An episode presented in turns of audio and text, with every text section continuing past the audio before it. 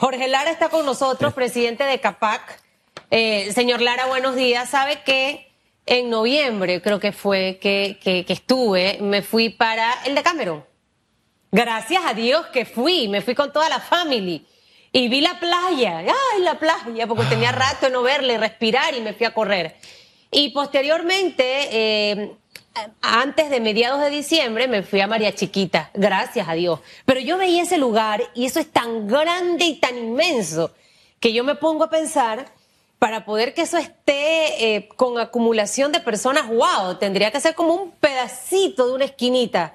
Y la preocupación básica es la gran cantidad de personas que tienen sus restaurantes, sus negocios, los hoteles de playa, que abrieron por unos días y volvieron a cerrar. ¿Ustedes cómo evalúan las medidas anunciadas? Tienen muchas cosas positivas. Fue dada temprano, se ha dado tiempo para explicar, al menos nos va preparando para lo que viene más adelante, pero hay algunas cosas que todavía para muchos no tienen sentido. Quisiera escucharlo a usted esta mañana. Buenos días y buenos días a toda su teleaudiencia. Realmente sí, yo eh, consideramos que a mucho, mucho no le vas a encontrar sentido y, y dependiendo de cada sector al que consultes, van a tener un punto de vista diferente. Usted empieza eh, este, este comentario pensando en playas y, y, realmente es un sector afectado porque hay, el sector turismo está afectado. Hay, hay hoteles de playa, sobre todo en el área central del país, en el área de, de Coclé, que dependen de esa facilidad y, como usted dijo, muchos recursos humanos en el área. Y creo que es una medida que el gobierno seguirá evaluando conforme se vaya desenvolviendo la, la pandemia en, los próximos, las próximas semanas. Ahora mismo, el tema principal que nosotros como empresa privada vemos es ese control de contagio. Ese control de cómo podemos controlar esa, ese aumento en el número de, infectados.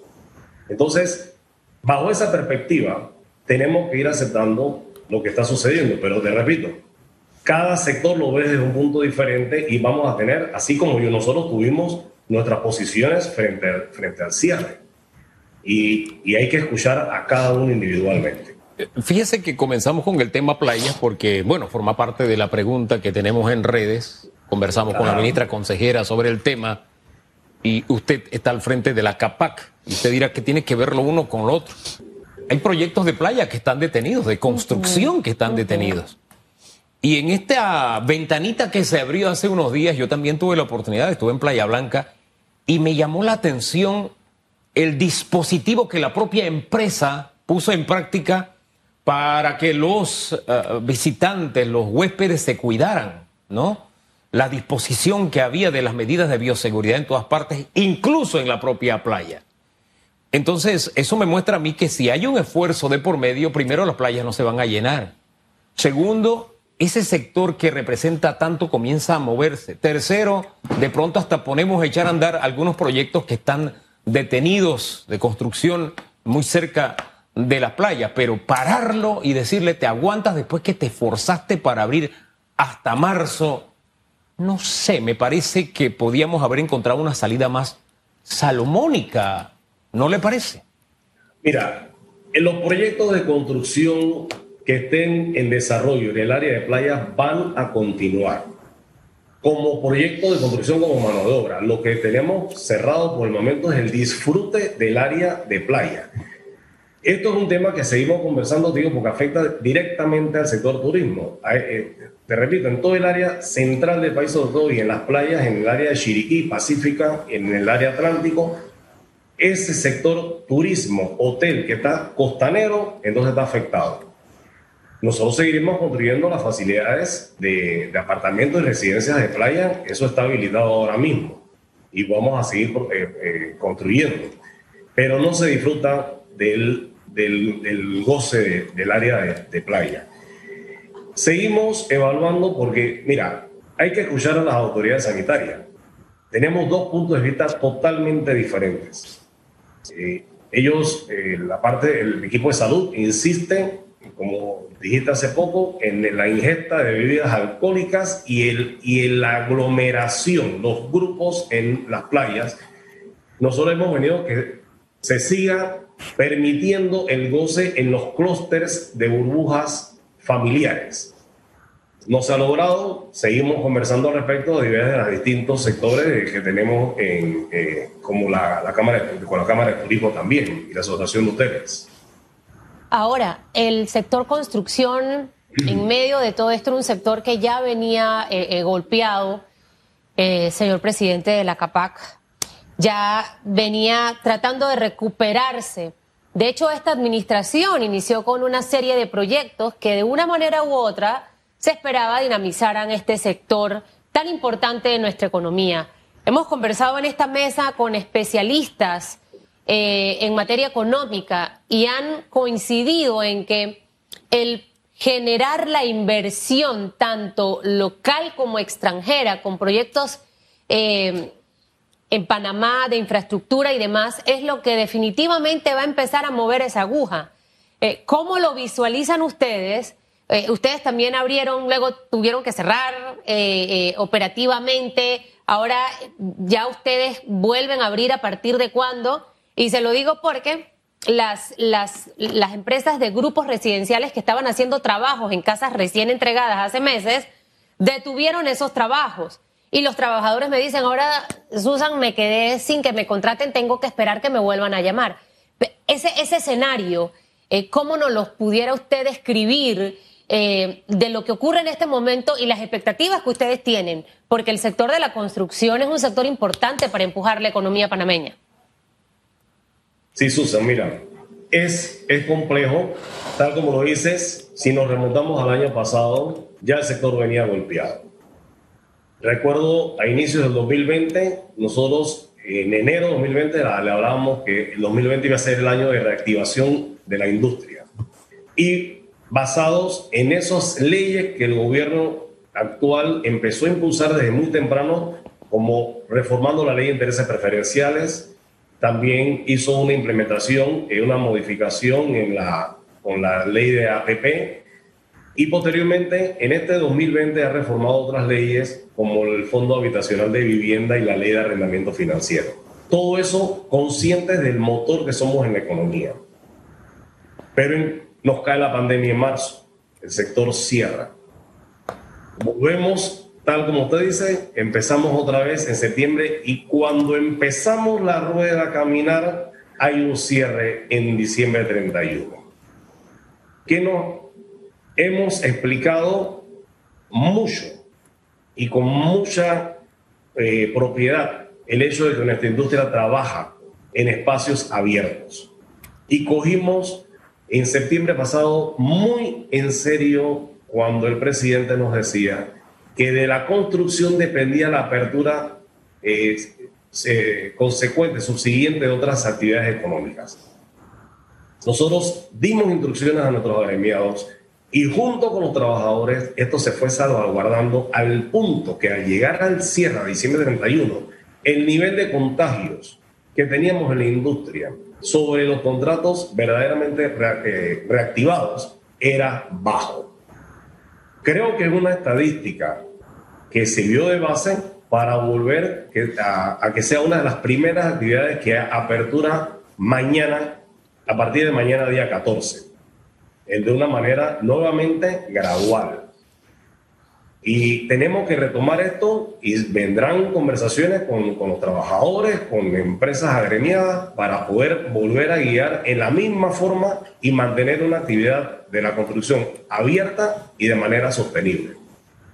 E, en ese tema, el renglón de la construcción, ¿cómo prevé usted que será esta eh, esta reactivación. Recuerdo que la vez anterior pasaron un tiempo de inducción, de preparación, de selección, primero los administrativos, en fin, para que los proyectos comenzaran a andar, se tomó un par de días adicionales después de que se les permitió la, la reapertura.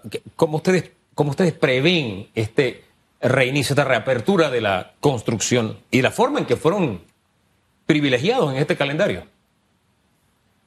Bueno, mira, nosotros consideramos que va a ser un tantito más rápida, porque a diferencia de la vez anterior, teníamos cinco meses y medio cerrados. Entonces, las obras entraron en un estado de total abandono. Ahora han pasado 15 días.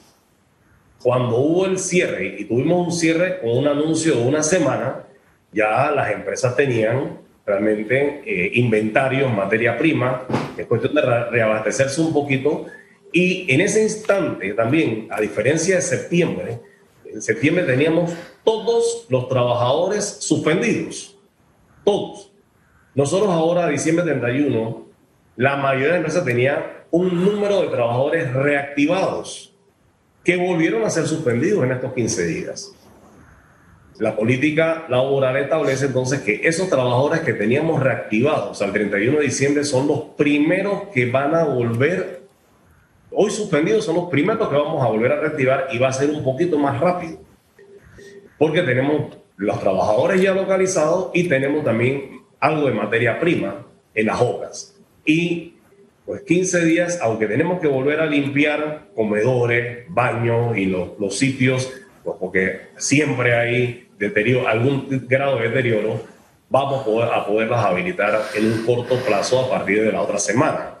Nosotros consideramos que el día de mañana, 14, 15, todavía el lunes 18, martes 19, van a ser días de habilitación y limpieza y poder ir integrando un mayor número de trabajadores a partir del miércoles 20 eh, de enero en adelante. El sector construcción prevé que para cuándo puede estar no del todo bien, pero que definitivamente que va a tomar un poquito de aire. Eh, eh, muchas eh, casas están sin vender, muchos proyectos están ahí en stock. De hecho, había un número de viviendas en stock antes de COVID y que definitivamente esto se incrementó con los proyectos que fueron avanzando meses anteriores. ¿Cuál es esa actualización de las viviendas en stock? ¿Y cuándo piensan ustedes, señor Lara, que pudiera el sector de la construcción agarrar un, un respiro, un aire? Y si con el gobierno han manejado comunicación acerca de estos proyectos de infraestructura que en teoría se van a empezar a ejecutar y que los anunció el presidente el día de su discurso en la Asamblea Nacional de Diputados. Sí. Eh, voy a empezarte, voy a iniciar tu, la, respuesta, Susan, con esto del inventario de viviendas. Decirte una fecha de cuándo consideramos que la industria va a estar en, en, pleno auge y reactivada y recuperada es bien difícil. Hay muchísimas variables, hay muchísimas variables. Sobre todo con un, un nuevo alto y un nuevo inicio que empezamos a partir de mañana. Nosotros eh, tuvimos una gran experiencia en el pasado octubre eh, que lanzamos nuestra primera feria virtual Expo Habitat y lanzamos al mercado un sinnúmero de proyectos habitacionales con, con la, la grata acogida que tuvo el público que vimos que había una, una demanda. Y, y en, esa, en esa semana, en esos 10 días de feria, 1.600 propiedades salieron de inventario. Eso va moviendo poco a poco la economía y va reactivando nuevas obras porque vamos bajando el inventario. Nosotros aspiramos que ahora con estación seca, que también es otro, otro argumento importante por el cual era imperante poder reactivar la industria, porque muchos proyectos inician en esta estación seca porque si empieza el proyecto tenemos condiciones de suelo y menos, mucho trabajo a la intemperie, mucha obra abierta pero también tenemos una mejor productividad porque hay, tiempo seco en todo el país. Entonces pensamos que podemos agilizar toda la industria poco a poco y pues va a tomar tiempo, que decirte eh, seis meses, ocho meses, realmente es un poquito todavía incierto. En cuanto a los proyectos de infraestructura pública que me dices, también tenemos una gran esperanza que van a empezar a contratar mano de obra, porque eso es la parte importante de nuestra, de nuestra industria, la gran cantidad de empleos directos e indirectos que se generan. Pero es cierto, no es menos cierto que esos proyectos inician eh, son macroproyectos y empiezan con una etapa de ingeniería, planificación, agrimensura, que la mano de obra en masa va a ser, va a ser contratada meses después cuando toda esa etapa de planificación haya culminado. Y ustedes recordarán, por ejemplo, en, una hora como las líneas del metro, una vez que se hace todo ese alineamiento y agrimensura, empieza la etapa de estudios de suelo y pilotes para esas columnas de las vigas ductos. Entonces, eh, es mucho equipo, mucha maquinaria, poca mano de obra hasta cuando realmente empiezan los trabajos civiles en, realidad. ¿Eso para cuándo será? ¿Sabe? Todo el mundo está eh, en esa expectativa. De hecho, yo no, no tengo que reconocerlo y decirlo. Para mí las tomas de posesiones de la Asamblea Nacional es pérdida de tiempo. Es más, luego agarro y veo con el respeto de los pocos diputados que hay en ese órgano del Estado.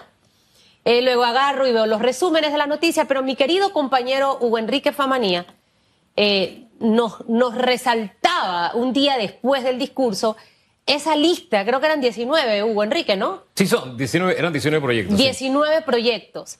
Y mire, donde me metía la gente, pero ¿cuándo es esto? ¿Cuándo va a pasar? ¿En qué? Porque son personas que dependen de ese tipo de trabajo, que los llaman para, para hacer esos trabajos. ¿Cuándo pudiera ocurrir esto? Si todavía, yo creo que todavía la planificación no sé en qué, en qué etapa está, señor Lara, pero esto se vería este año, se vería en el 2022. ¿Van a hacer ustedes presión al, gobierno para tratar de aligerar esto? Mira, es, es difícil hacer presión cuando el gobierno no tiene todos los fondos para hacerle frente a las, a las obras. Si nos vamos a estas obras grandes a las que estamos hablando, como las líneas del metro, hay proyectos en marcha de dar eh, en poco tiempo la extensión de la línea 1 eh, hasta Villa Saída. Y también está en proyecto la línea 3, pero como dije, son proyectos, macro proyectos que van a generar mano de obra en un plazo más largo, no inmediatamente, pero tienen que dar inicio porque tiene que pasar toda esta etapa de ingeniería y, y de planificación. Nosotros apostamos a una recuperación, reactivación más rápida a los proyectos de infraestructura en carretera en las distintas provincias del país que anunció el señor presidente. Y esperamos que muchos que están en proceso y otros que van a llamar a la licitación, eso sí van a activar mano de obra inmediata y local, mano de obra de las comunidades respectivas.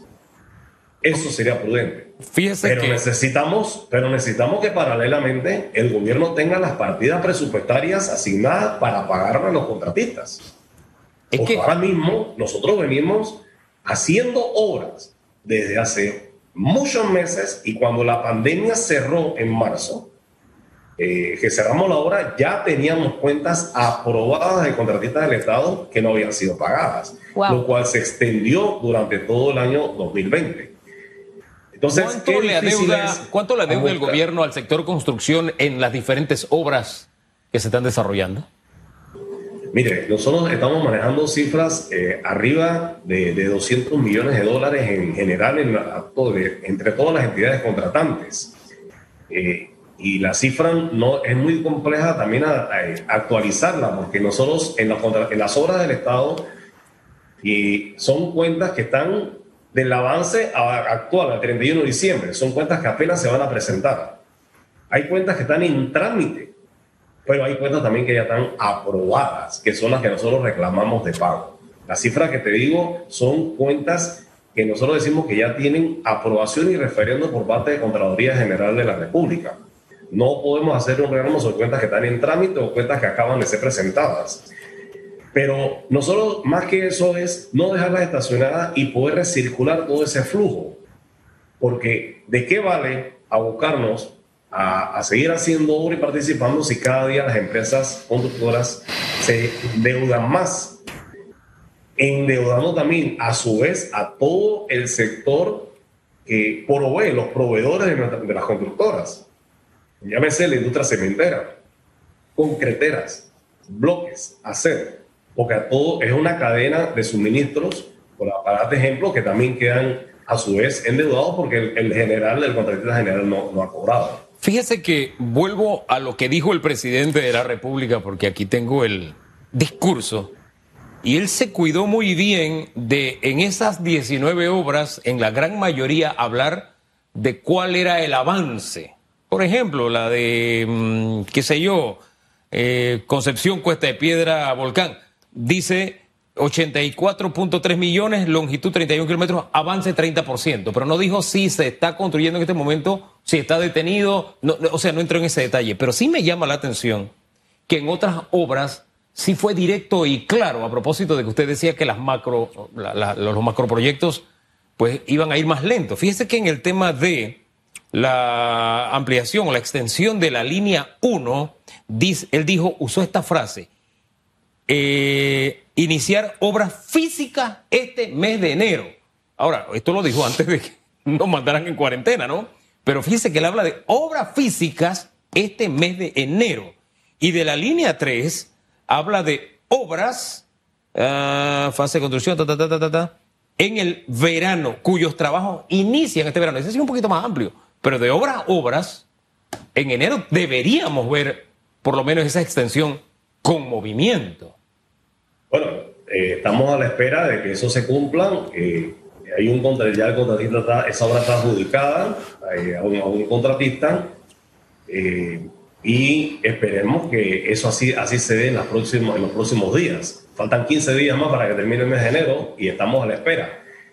Te reitero, eso es una obra importante, es una obra eh, que se necesita en esa comunidad y va a contratar bastante personal.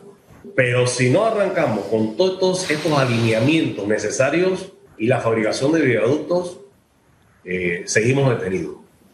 En el lado esto de, de las carreteras que mencionas, eh, los contratistas siguen avanzando poco a poco los que tienen obras asignadas, pero están avanzando más lento, porque la falta de recursos los, los agobia y, y, la, y la cadena hacia abajo de, de proveedores. Entonces, eh, estoy seguro que esas obras van a poder seguir adelante, sobre todo porque el contratista evalúa el momento del clima en la estación que estamos viviendo, claro. que le es un poco más fácil poder manejar todo el movimiento de tierra que se requiere. Entonces, no, ellos no, no desaprovechan la coyuntura porque siempre evaluamos este, este termómetro del clima. Pero así como se avanza, tenemos que reclamar los pagos respectivos porque eso hace obra. Yo aprovecho para decirte que nosotros hemos tenido muchas reuniones con la banca. Y nosotros hemos presentado al gobierno alternativas de financiamiento, porque el gobierno necesita hacer obra. Si nosotros hacemos obra, generamos empleo, la economía se va recuperando a través de los tributos que vamos a repercutir a, al fisco. Pero entonces me dice, no tenemos los fondos. Nosotros hemos puesto eh, fórmulas de financiamiento eh, que todavía están en estudio. Te, contamos con el apoyo de la banca y están siendo analizadas por el Ministerio de Economía y Finanzas para poderlo extender a muchas entidades contratantes. Porque sería una, una manera de poder eh, realmente recuperar y reactivar la industria en la materia, en materia de obras públicas. Ahora, ¿en qué le pondría usted ganchito al gobierno en todos los anuncios que hizo ayer? En que abrió la industria de la construcción. No, no, entre en todos los anuncios que hizo, hay algo en lo que usted le ponga ganchito y que bueno, esto estuvo bien, esto, además de la industria Pero de la construcción, mira, eso yo lo doy por descontado, ¿no? Exacto, mira, eh, nosotros la, la, la, gradualidad con que hace nuevamente el llamado eh, es algo positivo y, y, salvaguardando, como nosotros seguimos eh, dictaminando a toda la ciudadanía en general, estamos frente a un gran problema de salud. Eh, eso yo creo que es este esfuerzo que hace el gobierno de poder empezar a abrir la economía, yo creo que es posible porque demuestran que hay, que hay interés en, en, que esto se dé muy rápido. El, quisiéramos y hubiéramos apostado que también abriera el comercio, porque realmente nosotros esto es una economía que está ligada y se dependen de muchas, una con la otra y en otra, no podemos trabajar solos y aislados. Pero realmente sí creo que es posible el hecho de que em, empecemos abrir la economía y no dejarla cerrada porque se nos convierte, vamos a ir resolviendo mucho más el problema de salud, pero vamos agobiando el problema económico no a nivel de empresa, sino a nivel individual de cada hogar y cada panameño que necesita su trabajo. Nosotros hemos eh, explicado estas aperturas no pensando en el, en, la, en el bienestar de las empresas, solamente hablamos de el poder tener una empresa sostenible para que garantizar los empleos, pero hemos apostado también a que el gobierno eh, tome conciencia del problema del cada hogar y cada panameño que requiere su fuente de empleo. Bueno, muchísimas gracias al señor Jorge Lara, presidente de CAPAC, por haber conversado con nosotros esta mañana. Gracias a ustedes. Hay ganchitos para muchos temas, pero también hay cruz o, o una, un asterisco para, porque a mí me gusta la cruz, así. Cuando mi hijo hace algo malo, yo hago esto. Mire, señor Lara. Y me gusta que esté en piloto rojo y que lo vea porque está mal, porque hay que corregir. No todas las personas están cobrando el bono. Hay gente que hoy no tiene comida en su casa porque el bono no ha llegado. Segundo, el tema de los contratos suspendidos hasta febrero. Entendiendo que muchas empresas van a abrir en febrero y en marzo, ¿cómo va a, extenderse hasta febrero? Mm, para mí no, no tiene sentido común. Muchas empresas no van a abrir, señor Lara, quizás hasta mediados de este año, para tratar de recuperarse. Eh, y siento que allí hay cosas que revisar. La baja de los salarios, nanay, eso no ha pasado, eso no ha ocurrido. X. Entonces, veremos qué pasa. Hay espacio para mejorar. Gracias, señor Lara, que tenga buen día. Gracias. Gracias a ustedes y a la teleaudiencia.